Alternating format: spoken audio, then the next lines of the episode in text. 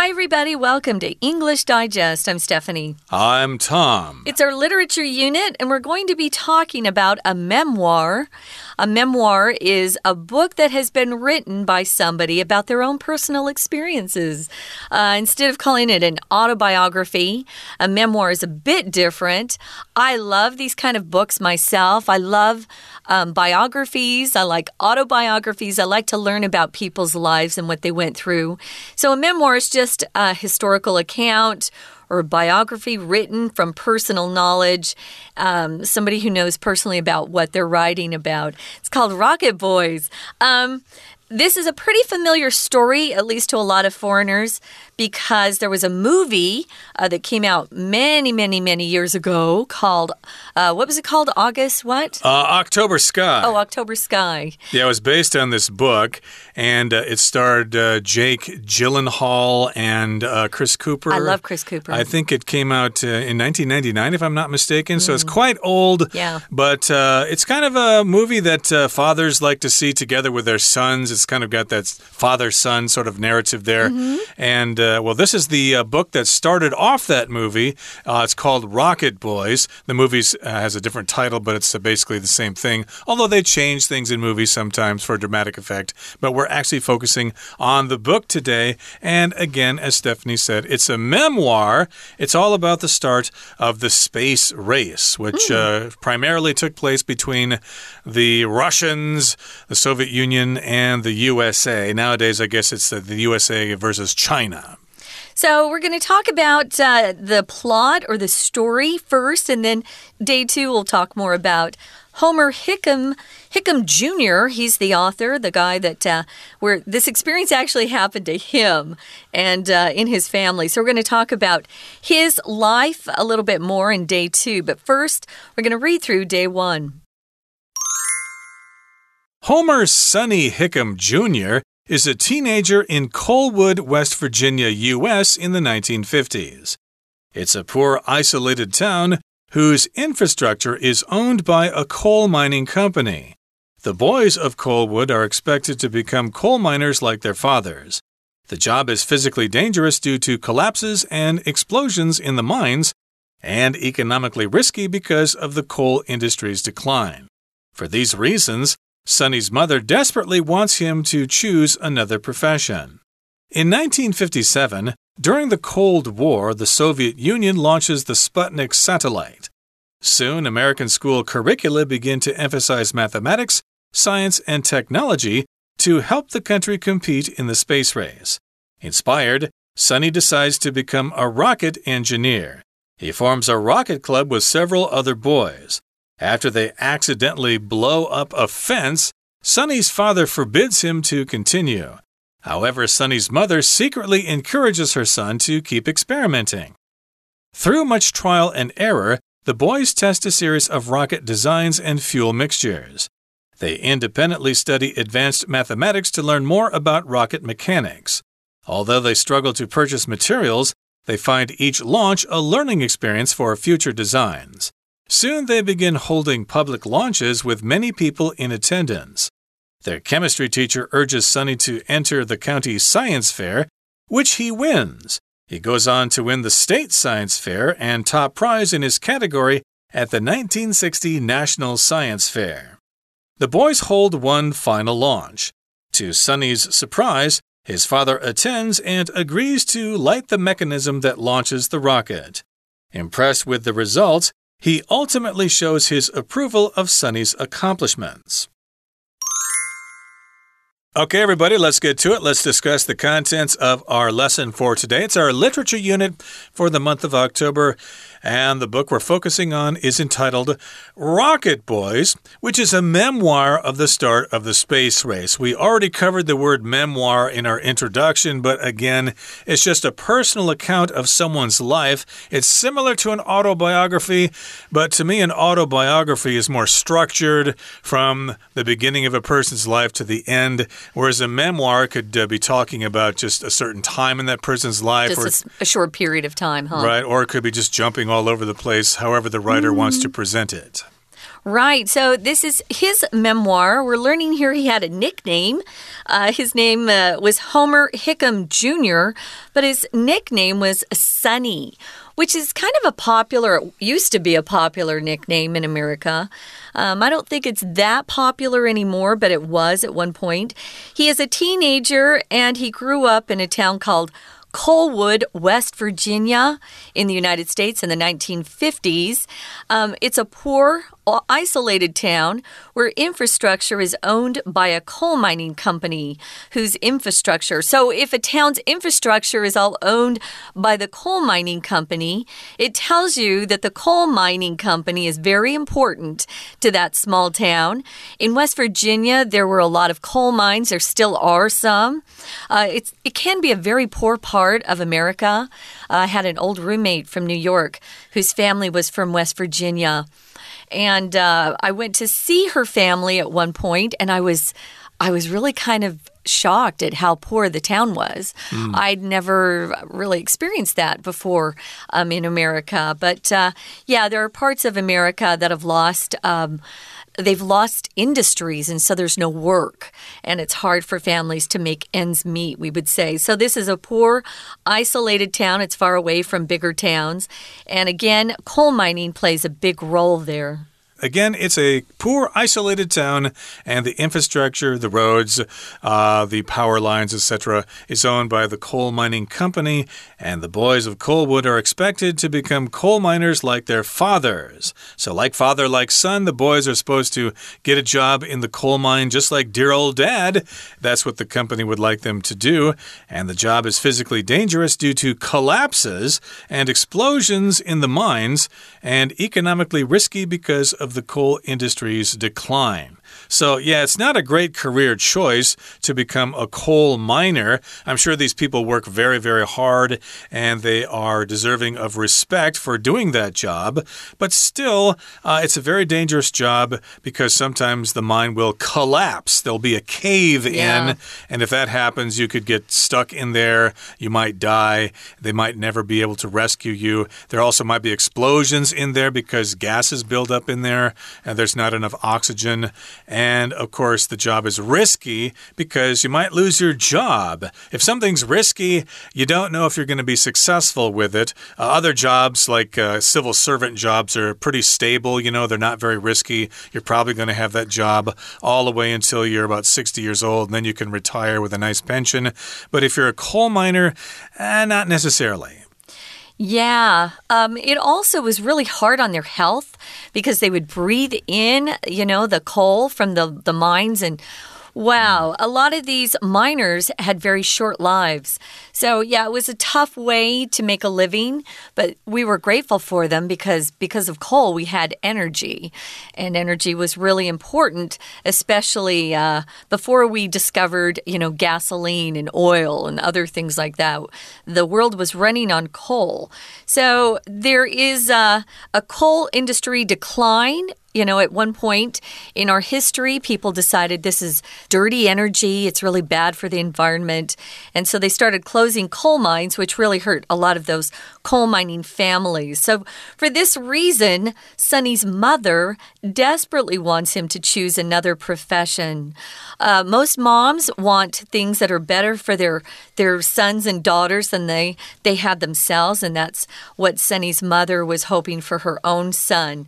To want something desperately just means you want something so bad, uh, you'll you'll do almost anything for it. So if you're desperate, you might be low on cash, low on food. Um, you might not feel like you have any friends. Uh, you can be very desperate. That's the adjective form. Of course, this is the adverb form. So she desperately, and then verb, she desperately wants something. And she just wants him to choose a less risky profession, a profession where he'll have a long life and make lots of money. Uh, moms all want that for their kids. Yeah, to be a civil servant and uh, maybe even a doctor or a lawyer or an engineer or something like that. So in 1957, during the Cold War, the Soviet Union launches the Sputnik satellite. You may have heard of the Cold War. It was a war between the United States and Europe versus the Soviet Union. They never really fought each other in battles or anything like that, but they were still enemies. So we call it the Cold Cold War, and then they had this space race, and the Soviet Union, uh, the USSR, were uh, early winners basically because they launched the Sputnik satellite. That was the first satellite that was sent into space. Yeah, I re, uh, remember that being a big deal. I wasn't born yet, but uh, everyone thought, ooh, the Soviet Union was the first to reach space. Mm. Uh, so it was a, a, big moment, especially to the Russians or the Soviets. At that point, they were all Soviets. And to the Americans, because we were in this race uh, race to, to space first, or space race, you could say. If you launch something, we use this verb to set something in motion. It could be a boat, or maybe you launch a business, so you start a new business. If you launch a rocket, you set that rocket um, off and it goes right up into space. So you could launch a rocket, launch a business, launch a campaign if you're a politician and you want to run for political office. You launch a campaign or you start those activities that get people to know about you and uh, want to vote for you when um, election day rolls around. So, yeah, they launched the Sputnik satellite, and that was a big deal, and it happened during the Cold War. Right, and the United States uh, felt like they had been slapped on the face. My goodness, we can't put up with that. What are we going to do? Well, we'll find out what the Americans' response was in just a second, but right now we're going to take a break and listen to our Chinese teacher. 听众朋友，大家好，我是安娜。我们这两天的文学单元要带大家来看一本小说，这本小说叫做《Rocket Boys》火箭男孩。它其实啊是作者的一个回忆录哦。 那么，火箭男孩的主角到底是谁呢？我们在说故事的时候，一定要先谈主角是谁，什么时间，在哪里发生了什么样的事情。所以在第一段的第一句啊，我们就看到主角 Homer Sonny Hickam Jr. 这个呢，他其实是一个 teenager。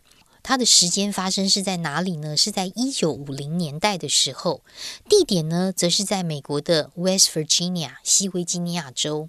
然后再更 focus 一点，是在 Coldwood，因为这个小镇呢，它其实蛮贫穷，而且与世隔绝，而且那个小镇的基础建设根本就是由一家煤矿公司所拥有的。同样在第一段第二句的地方，我们看到限定用法关系子句哦，先行词就是这个 a poor isolated town，后面的 whose 到句尾可以左右挂号起来。我们其实，在关系词当中还蛮少看到所有格的。在这里的 whose 就是 of which，那么是谁的呢？指的就是先行词的这个小镇的的内部的一些基础建设，就是由一家矿产公司所拥有。为什么呢？因为在这个地方啊，大家都在挖矿，所以很多的在那边长大的小孩子呢，可能就会觉得说，哦，长大就跟爸爸一样啊，就去去当这个煤矿工人。可是因为非常的危险。Physically dangerous，而且煤矿产业当时也慢慢在衰落当中，所以在经济上也有一些风险，economically risky。也就是这个原因啊，我们主角 Sunny 他的母亲希望 Sunny 能够选择别的职业。同样在第一段看到第五句最后一个字 profession，profession 这个字其实就是专业的意思，因为我们说职业好像就是工作 job，j o b。或者，如果谈长期的一个置业，会用 career；如果我们特别谈谈专业的时候，就会用 profession 这个字。所以，这个 Sunny 的妈妈呢，就会希望他不要再挖煤矿。当然，挖煤矿也有很多的专业 profession，希望能够选择别别的一个专业或者是职业。We're going to take a quick break. Stay tuned. We'll be right back.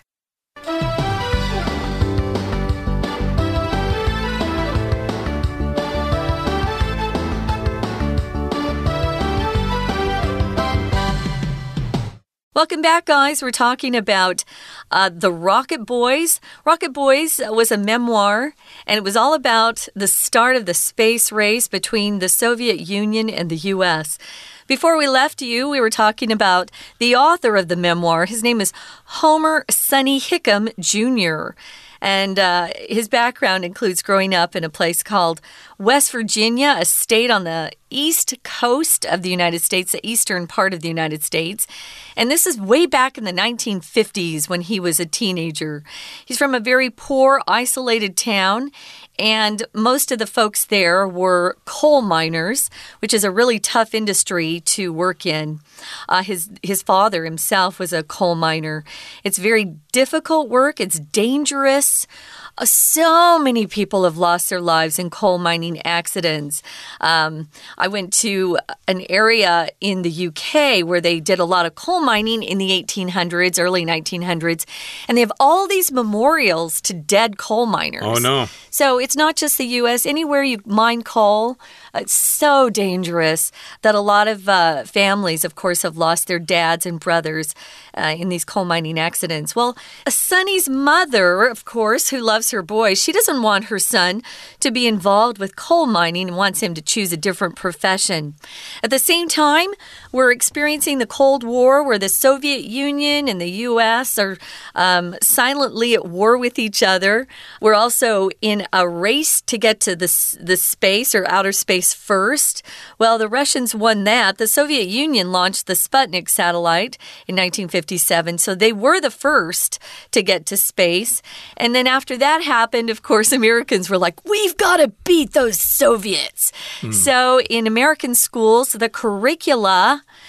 uh, which is the plural form of the word curriculum. They began to emphasize in schools lots of math and science and techno technology or tech to help the country compete in the space race.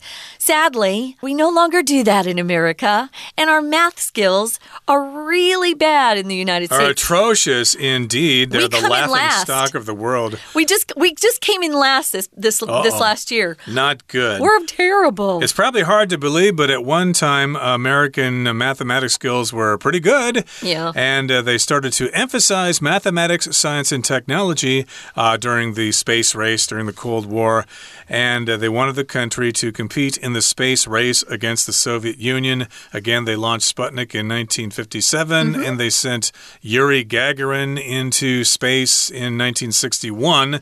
So the Americans were really embarrassed there. And inspired, Sonny decides to become a rocket engineer. Remember, remember Sonny is Homer Jr., and uh, they don't call him Homer because his dad's name is Homer too. So right. usually when, when that happens, uh, the uh, kid will have some other name. Like my uh, grandfather uh, had the same name as his father, Charles, but uh, they called my grandfather Waldo using his middle name so they wouldn't mix the people up. So in this particular oh, case, -huh. Sonny uh, is is the son of a Homer Senior, and uh, well, he wants to become a rocket engineer. He's inspired by the space race, and he wants to do his part. Uh, I don't think I explained what curriculum is. Curriculum is just a list of courses you're required to take in order to graduate from a program whether it's junior high, high school, or college, they'll have different types of curricula. And uh, curriculum, of course, is the singular form. So, yeah, they got really busy and they started uh, focusing on math, science, and tech to try to keep up with the Soviets in the space race. So Sonny was inspired by all this, and he decides uh, as a kid, as a teenager, to become a rocket engineer. So he forms a rocket club with several other boys. And uh, they would get together after school. And instead of going to, say, like the football club or the debate club or, you know, the music club or drama club, they would go off on their own. And they had their own rocket club, which sounds pretty fun but also risky and dangerous. So they accidentally um, blow up a fence. If you blow something up, something explodes. So they blew up a fence, past tense is blew up, and Sonny's father then gets angry and he forbids him to continue. If someone forbids you to do something, they ban you from doing it. They say, you can't never do this again. Um, and sometimes, you know, kids do things that are dangerous or stupid and their parents will forbid them from doing that stupid thing again. Yep. Uh, Homer Sr. said, Sonny, you can't do that anymore. I forbid you. You need to concentrate on your future career in the coal mines. But of course, uh, Sonny's mother secretly encouraged her son to keep on experimenting. Don't worry, son. Uh, you should uh, keep on with that stuff. Just don't let your father find out about it. now, here in the next paragraph, here it says, through much trial and error, the boys test a series of rocket designs and fuel mixtures.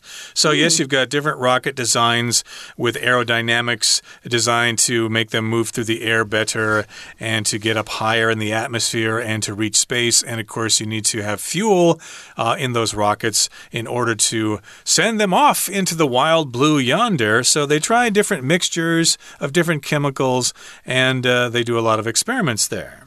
We use that phrase trial and error a lot.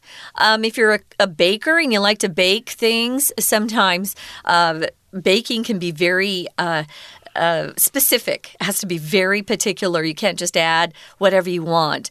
Uh, baking is a science. So through trial and ever, error, you might discover you need more flour, less uh, salt, less baking soda, stuff like that. We use that phrase a lot. So they independently study advanced math. Um, so they're learning separately, but they're all studying their math and they learn more about rocket mechanics, how rockets work and they struggle to purchase materials. I'm sure it's against the law to purchase some of the stuff they need. And they find each launch a learning experience for future design. So they keep growing in their knowledge. Soon they begin holding public launches. They invite people to come and see what they've uh, accomplished. And a lot of people attend. Uh, here we're using the word attendance as one of our vocabulary words. The attendance is just a word that means how many people are there to see something, how many are there as uh, spectators or maybe they're even participating. Church attendance, um, uh, maybe you've got some festivals and you want to see how many people are going to come. You're trying to uh, see what your attendance might be. So it's just uh, actually the action of going somewhere and uh, being there at an event or a place. Attendance. Yeah, the number of people present at a particular event would be, oh, what was the attendance at the carnival? What was the attendance at that rock concert? Right, or if you're a rock singer and uh, you're giving a concert, you hope that uh, a record executive will be in attendance at your concert yeah. and they'll offer you a contract after the concert. In this particular case, though, the chemistry teacher of the boys is very impressed with their efforts and the chemistry teacher urges Sonny to enter the county science fair, which he wins. Uh, that's a tradition in the U.S. I'm sure it's uh, common here to have science fairs where kids make these projects to show to people in a gathering, and then someone can win the science fair. And he goes on to win the state science fair with the top prize in his category. Uh, at the 1960 National Science Fair. Wow. So, wow, he won the uh, county one, the state one, and now the national one. He's a genius. Oh, well, they worked hard for it. Remember, the boys hold one final launch. Uh, remember, they have a rocket club. So, to Sonny's surprise, his father attends and agrees to light the mechanism that launches the rocket. Uh, when you say mechanism, it's just the system of parts that are working together in a machine. So he uh, actually is quite happy, I'm sure, that his father is attending, and his father wants to light the mechanism that launches that final rocket. Hmm, I guess you use fire there and you don't throw a switch. I don't know what they did there, but impressed with the results, he ultimately shows his approval of Sonny's accomplishments. So it took a while for his father to come around, but Homer Sr. eventually realized that his son has potential to become a rocket engineer mm -hmm. instead of working in the coal mines. So uh, that's kind of a, a nice thing. Sometimes fathers are stubborn and they don't change their minds about what they want their sons to do. Or now we've got mothers like tiger moms who want their kids to be, you know, top of their class and to go to Harvard and stuff like that. So in this particular case, uh, yeah, his father comes around and uh, doesn't want his son to actually work in the coal mines, and the rest is history. So when you get someone someone's approval, you're just getting them to um, accept that uh, you've done something good. So if someone has your approval, um, it just means they're agreeing with what you're doing. They're satisfied with what you're doing. And I think kids all over the world want their parents' approval no matter what. So ends up being a, a, good ending to the, his story, I would say. We're going to continue talking about Homer and his life, but first, uh, we got to wrap up today's lesson. You'll have to join us for our next program. Right now, we're going to listen to our Chinese teacher. 那么后来，因为在就是经历了一九五七年开始有冷战期间呐，然后苏联就开始先发射了这个人造卫星，然后接着美国学校的课程呢，也就开始强调数学啊、科学啊、工业技术啊这些课程，就希望美国能够开始在这个太空竞赛当中能够竞争。所以在当时，桑尼就被启发了，然后就决定呢要成为一个火箭工程师。同样在这一段的第三句，我们看到有个分词。词构句哦，先看到的是一个 PP，叫做 inspired，被启发。谁被启发呢？只要莫名其妙看到 ing 或 PP 开头，主词一定是逗点之后的那个人事物。所以逗点之后的主词 Sunny 才是被启发的主词。我们根据逻辑来去推断，这句话本来应该是 Because Sunny is inspired。因为 Sunny 受到了启发，逗点，所以 Sunny decides to become a rocket engineer，所以他就决定成为火箭工程师。那么这样子的一个梦想决定了之后呢，Sunny 跟其他几个男生呢就组成了一个火箭俱乐部。可是有一次呢，他们不小心炸毁了一个 fence 一个围篱，所以 Sunny 的父亲就禁止他继续。那母亲呢，则是一直不断的鼓励他继续尝试。当然，在经过了很多的 trial and error 之后，在很多尝试错误之后，我们才会学习，然后才会完成，才会成功。所以 trial and error 很重要。好，那么在很多的尝试错误之后。这些小男生呢，就测试了一系列的火箭呐、燃料的混合啦，甚至学高等数学啦，来这个丰富他们火箭力学的知识。虽然难材料是很难购得的，但是他们会觉得每一次发射火箭都是一种学习的经验。所以，甚至是呢，化学老师啊，也会鼓励他们呢，能够去参赛，能够得奖。所以，接下来同样第三段的五六句的地方，我们看到 win。后来呢，他们参赛都赢了，赢什么呢？我们会说在比赛当中得奖，但是在英文当中，win 这个字后面的受词可以直接是比赛。